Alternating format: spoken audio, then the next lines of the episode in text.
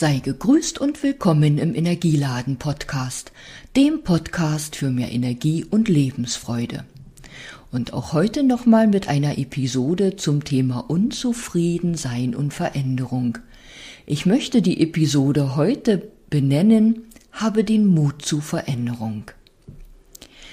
Heißt es nicht so schön, am Ende des Lebens bereuen wir nicht die Dinge, die wir getan haben, sondern die, die wir nicht getan haben?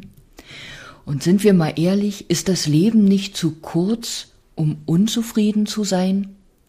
Ja, manchmal wissen wir, was uns unzufrieden macht, was uns unzufrieden stimmt, doch sind vielleicht zu bequem, etwas zu verändern, oder haben tatsächlich nicht den Mut zur Veränderung, weil wir Angst haben vor dem, was dann geschieht.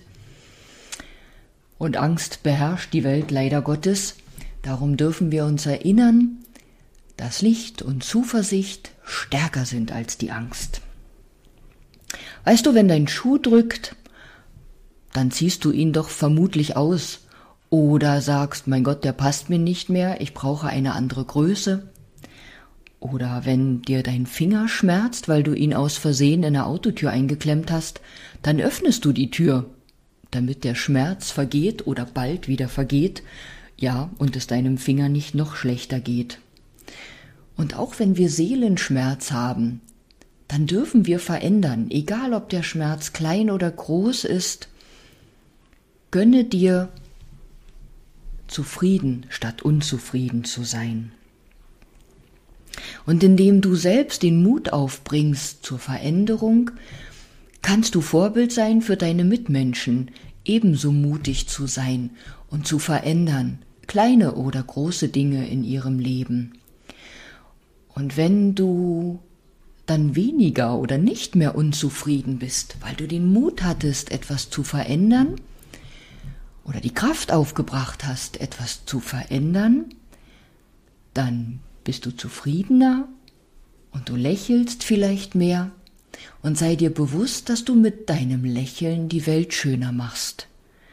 Und sieh es mal etwas größer, indem du nicht unzufrieden bist, sondern veränderst zu mehr Zufriedenheit, machst du die Welt schöner.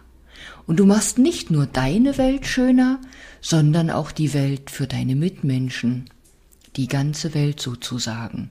Wenn es etwas zu verändern gibt, dann gilt es in Aktion zu treten. Und damit meine ich nicht die Aktion des Davonlaufens oder sich mit übermäßiger Aktivität abzulenken, wie ich es in der ersten Episode erwähnt habe. Ich meine, in Aktion zu treten, um eben etwas in Bewegung zu bringen. Und du musst nicht mit dem Kopf durch die Wand oder an einem Tag die Welt einreißen, aber in Bewegung kommen, in Gedanken oder durch, durch die ersten Schritte, durch kleines Tun. Das meine ich damit.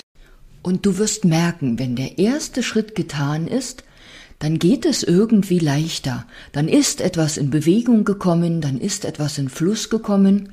Und so wie ich es immer nenne, wirst du spüren, dass die Magie des Lebens oder irgendetwas da ist, was dich unterstützt und dir zur Seite steht. Und wie oft schon haben Menschen, die etwas verändert haben, gesagt, mein Gott, warum habe ich das nicht viel eher getan? Ja, sie haben dann erlebt, es ist machbar, es ist überlebbar und es kann schöner werden. Vielleicht warst du jahrelang begeisterter Wanderurlauber oder hast immer aufregende Expeditionen, das wollte ich in Episoden sagen, gemacht in deinem Urlaub und kommst irgendwann an den Punkt, und sagst, boah, jetzt will ich eigentlich nur noch herumliegen, relaxen und die Sonne genießen. Und das ist doch in Ordnung. Erkennen und sich bewusst werden, dass es Zeit ist für Veränderung, ist in Ordnung. Und nicht umsonst haben wir dieses Gefühl, diese Gedanken. Nichts ist umsonst und nichts oder alles ist nicht immer für die Ewigkeit. Nun sagst du vielleicht, ja, das ist so leicht gesagt, aber wenn es doch nicht nur mich, sondern auch andere betrifft, doch ich glaube, es betrifft in irgendeiner Form immer auch andere.